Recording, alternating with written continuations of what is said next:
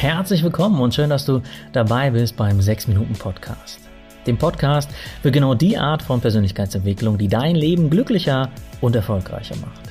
Das Ganze immer faktenbasiert, wissenschaftlich fundiert und wirklich auch im Alltag umsetzbar.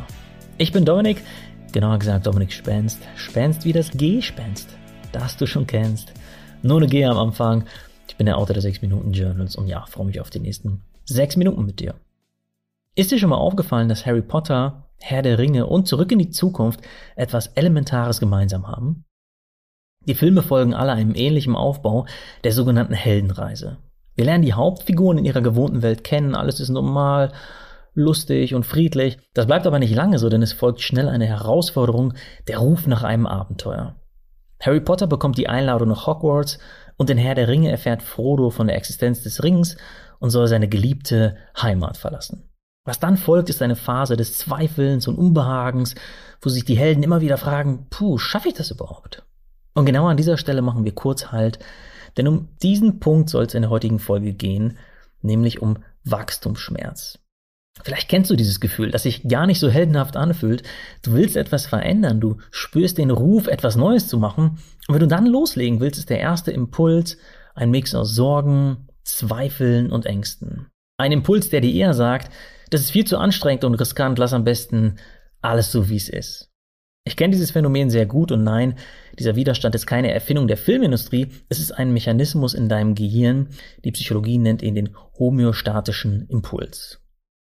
Dein Hirn mag es bequem, es liebt gelernte Abläufe und folgt gerne den neuronalen Trampelfaden, die es schon kennt.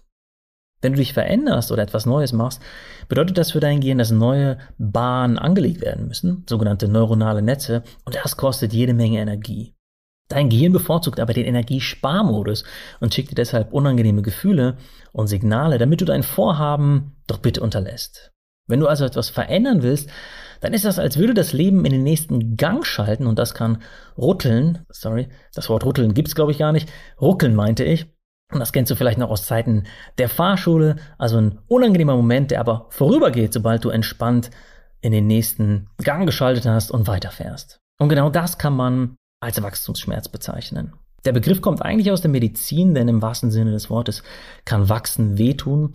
Bei Kindern kommt das häufig vor, wenn der Körper wächst. Du kennst das vielleicht auch vom Sport, der Muskelkater danach, auch ein Schmerz, der dir zeigt, hier wurde etwas trainiert, es tut sich was.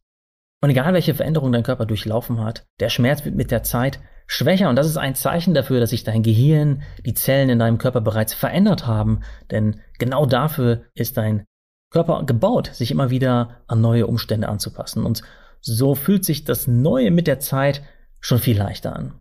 Den Schmerz zu erkennen ist also extrem wertvoll, denn er zeigt dir, dass du alte Pfade verlässt und gerade etwas Neues, Besseres entsteht.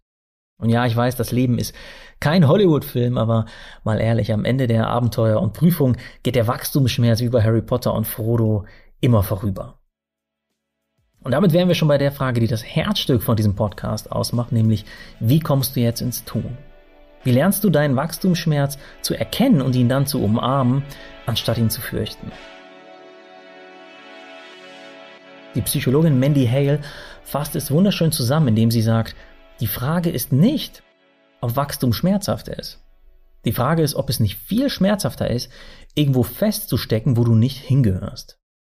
Und als Praxistipp der heutigen Folge kannst du dich passend dazu selbst fragen, was ist für dich schmerzhafter? Dein vorübergehender Wachstumsschmerz oder wenn alles so bleibt, wie es ist? Um diese Frage zu beantworten, kannst du die beiden Szenarien jeweils aufmalen oder mit Schlagwörtern aufschreiben und einfach mal gegenüberstellen. Auf dem einen Bild, wie sieht dein Leben aus, wenn alles so bleibt, wie es ist? Und auf dem anderen Bild, wie sieht dein Leben aus, wenn du den Wachstumsschmerz auf dich nimmst? Sagen wir beispielhaft, du überlegst schon lange deinen Job zu kündigen, aber diese Vorstellung gruselt, äh, überfordert dich so sehr, dass du es nicht tust. Wenn du davon ein Bild malen würdest, könnte das folgendermaßen aussehen. Auf der einen Seite dein Leben, wenn alles so weitergeht, du gehst jeden Tag neun Stunden ins Büro, deine Aufgaben kannst du gut, weil du sie schon tausendmal erledigt hast. Richtig herausfordern tut dich allerdings nichts mehr. Außerdem geht's in der Firma drunter und drüber und du sollst ständig unbezahlte Überstunden auch am Wochenende machen, du schläfst schlechter, grübelst viel und wirst ständig krank.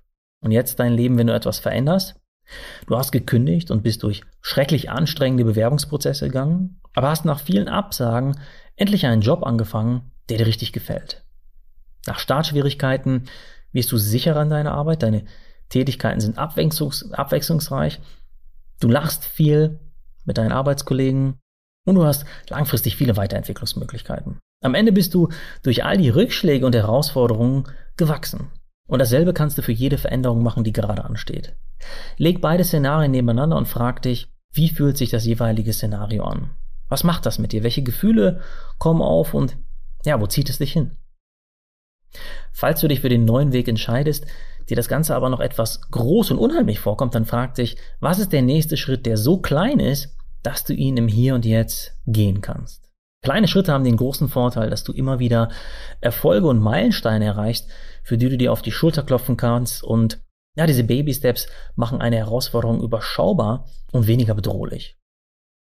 Die Forschung zeigt, wir wachsen dann auf eine gesunde Art, die uns glücklich macht und erfüllt, wenn wir das Gefühl haben, eine Herausforderung zu bewältigen. Und ja, diese Selbstwirksamkeit ist ein wichtiger Faktor, der deine Resilienz und deine Widerstandsfähigkeit stärkt.